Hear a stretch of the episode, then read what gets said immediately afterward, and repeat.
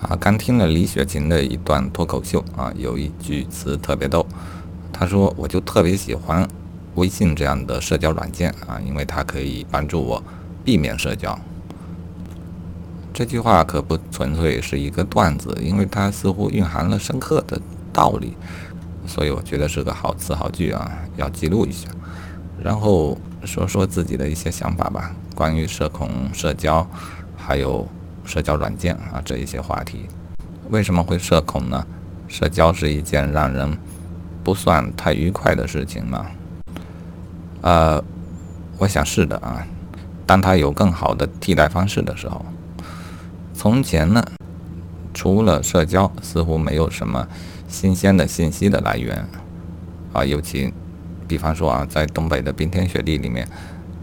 经常。见不到几个生人啊！如果来个人，那就得坐炕上好好唠嗑唠个半天。因此，东北人都能唠，他们喜欢社交，因为社交是那时候最好的一种交流方式。社恐的出现，我怀疑与社交软件的出现是有一定的因果关系的。社交软件与当面聊天，它到底有什么不同？我的理解是这样的啊，在当面聊天的时候，两个人进入了同一个空间，你并不是太方便拔腿就走的，然后你们两个最好得四目相对啊，甚至于促膝长谈啊。在这样一种气氛之下呢，我们内心告诉自，肯定会告诉自己啊，一定要把这一段社交工作给做好，别给搞砸了。那这就有了一定的思想压力。而事实上，经常容易搞砸，呃，会有两种情况啊，一种是他说的话我不爱听，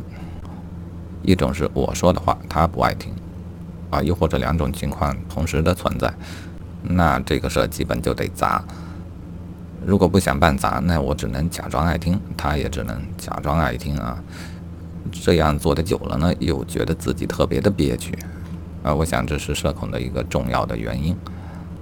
然后我们又有了新的社交的方式，它可能可以替代啊，甚至在有一些方面，它确实是有优势的。社交软件它不局限于两个人一对一的啊，互相占有对方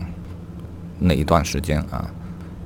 因此你就有了这样一种自由度，就是在我不爱听他说话的时候，我可能就翻别的地方去看，而他也并不会知道我没有在看他说的话。因此，我也不用内心有压力啊，把这个社交活动给搞砸了。没有压力了，当然就无需恐惧啊。所以，社交软件可以避免我们的这一种社交恐惧。好，现在回头来说不爱听这种事情，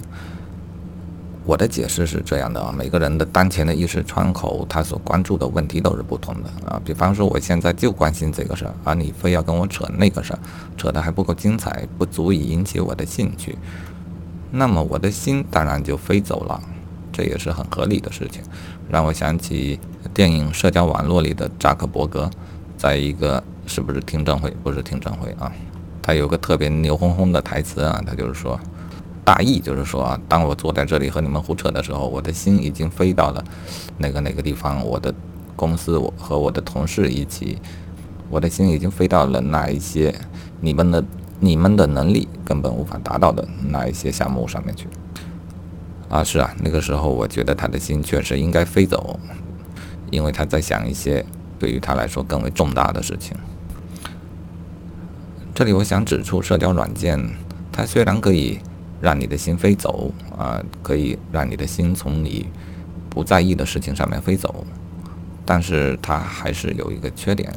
因为它并不能指引你的心到底要飞向何方。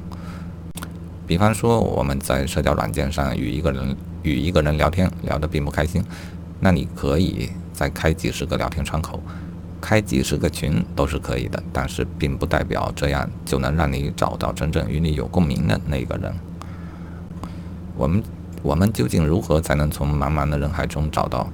那位与自己有深层次共鸣的人呢？那个。与当下的你正在思考同样的问题的人呢？啊，而且你们的思维方式还比较接近，他的说话方式还让你喜欢的呢。这样的人如何去找呢？啊，我觉得这是一个更为重要的问题，应当解决。我把这种话题命名为“思想匹配”。本来想叫灵魂匹配的，但这个词儿被别人先用了，那我就平时的把它叫做思想匹配。思想匹配并不是一件容易的事情，我做过许多的思考，啊，如果可以检索我的语音库的话，应该能够看到啊，但在这里就不熬述了，因为说起来话就长了，而且我也并没有得到最终的一个可以操作的方法，但是它真的对于我们来说太为重要了。如果说社交的第一个层次是我好不容易逮着个人就跟他聊，那就很开心了，这就是第一步啊，第一个阶段，有人聊就不错了。现在我们又到了信息的社会啊，这帮助我们到了第二个阶段，就是我们不缺可以与我们聊的人啊，甚至有时候觉得有些过剩，但是我们其实还是非常难于找到那位真正适合自己的聊伴，真正的思想上的。灵魂上的伴侣啊，这个词儿用的有一点过分啊。这是我所设想的第三个阶段，我希望它能早日的实现。